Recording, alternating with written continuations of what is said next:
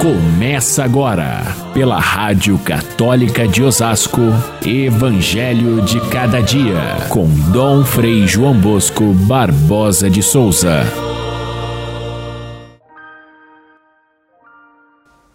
O filho do homem deve sofrer muito, ser rejeitado pelos anciãos, pelos sumos sacerdotes e pelos doutores da lei, deve ser morto e ressuscitar ao terceiro dia. Caríssimos irmãos e irmãs, ouvintes do nosso Evangelho de cada dia, vamos começar lembrando o santo de hoje, muito querido, é São Pio de Pietrelcina, um frade franciscano que viveu até pouco tempo entre nós, faleceu em 1968 e teve uma uma influência muito grande sobre as consciências, sobretudo através do trabalho constante do atendimento de confissões e de aconselhamentos de muitas pessoas na pequena cidade de San Giovanni Rotondo, na Itália. Era um frade capuchinho de saúde muito precária desde o início, quase não conseguiu se tornar religioso por causa dos problemas de saúde e viveu a vida toda muito enfermo. E essa enfermidade foi também o seu, o seu motivo de participar da paixão de Cristo de tal maneira que ele teve a graça de receber nas suas mãos, nos seus pés e no seu lado a, a, os estigmas da paixão assim como São Francisco. São Pio de Petreutina foi é, uma pessoa tão influente, tão presente na vida da Itália, que o próprio cardeal Voitila, depois Papa São João Paulo II, esteve ali confessando e se aconselhando com ele, e depois foi ele próprio, João Paulo II, que fez a canonização de São Pio de Pietrelcina. Um bom motivo para a gente valorizar e, e buscar o sacramento da reconciliação como grande é, ferramenta para crescer na, na santidade. Hoje também nós temos na nossa visita de Límina o momento mais elevado, o momento mais esperado, que é o encontro com o Santo Padre.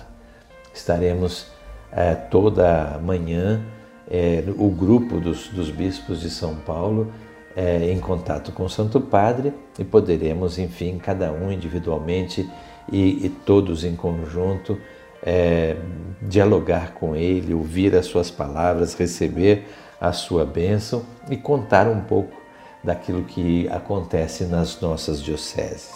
Nós já fizemos diversas visitas aos dicastérios, que são ah, os departamentos de serviço da Cúria Romana e nós percebemos que, que grande mudança houve nesses dicastérios, muito afinados com o pensamento do, do Papa Francisco e muito claramente hoje a serviço das dioceses, é a serviço dos bispos, das suas dificuldades, das suas dúvidas, muito mais do que antes, que pareciam ser mais é, escritórios de, de, de, de, fiscalização e de é, cobranças é, por parte da, da, da Santa Sé com relação às dioceses. Hoje, ao contrário, há uma acolhida muito fraterna e um desejo de realmente conhecer a realidade das dioceses através dos relatórios que nós fizemos e através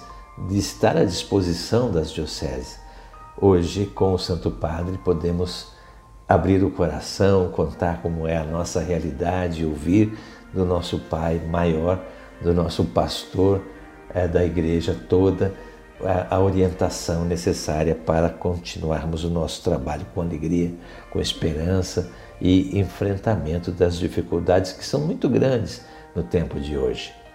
Também estivemos com a Comissão da América Latina, que é é uma parte da, da comissão da, do Dicastério dos Bispos, mas que trata exatamente das questões da América Latina. Como é interessante a gente perceber a mudança do ponto de vista europeu com relação a América Latina, valorizando a nossa caminhada de igreja, buscando compreender melhor cada situação que acontece na, nos nossos países, seja no Brasil, seja na, na Colômbia, na Nicarágua, na, no México, em países que vivem hoje situações muito extremas assim de, de, de tanto no sentido social como político, mas também eclesial. Então é, é a riqueza desse momento que a gente tem tido com a, a Cúria Romana nesses dias e hoje, especialmente com o Santo Padre. E vamos ser recebidos também pelo embaixador do Brasil que quer conhecer os bispos que estão nesse grupo e poder estarmos juntos nessa, nessa missão. Vamos celebrar também no dia de hoje na Basílica de São Paulo, fora dos muros. Com isso, nós completamos as visitas às grandes basílicas é, de Roma, que, que são o fundamento da nossa fé e da nossa comunhão com a Igreja e com Cristo. O Evangelho de hoje é continuação exata daquele momento em que aparece Herodes com aquelas posições todas disparatadas a respeito de Jesus, e Jesus pergunta diretamente aos apóstolos o que dizem eles a respeito da sua pessoa. Pedro responde, no lugar de todos nós, ele diz: Tu és o Cristo, Filho de Deus vivo. Aliás, na versão de Lucas, é, é a frase mais sintética: Tu és o Cristo de Deus. A palavra Cristo significa ungido, significa o Messias, e então o reconhecimento dos apóstolos de que Jesus não é simplesmente um profeta, não é simplesmente alguém que, que, que, que ressuscitou do passado, mas é Ele próprio, o Filho de Deus, que veio trazer a salvação. Jesus associa de imediato essa declaração de Pedro ao seu sofrimento que vai acontecer no final da viagem que estão fazendo até Jerusalém. Essa é a primeira das é, vezes em que Jesus anuncia a sua própria paixão. E é um passo importante na compreensão dos discípulos, porque essa revelação de Jesus como Messias sofredor é a maior novidade para eles, porque eles também esperavam o Messias que viesse glorioso e não sofredor.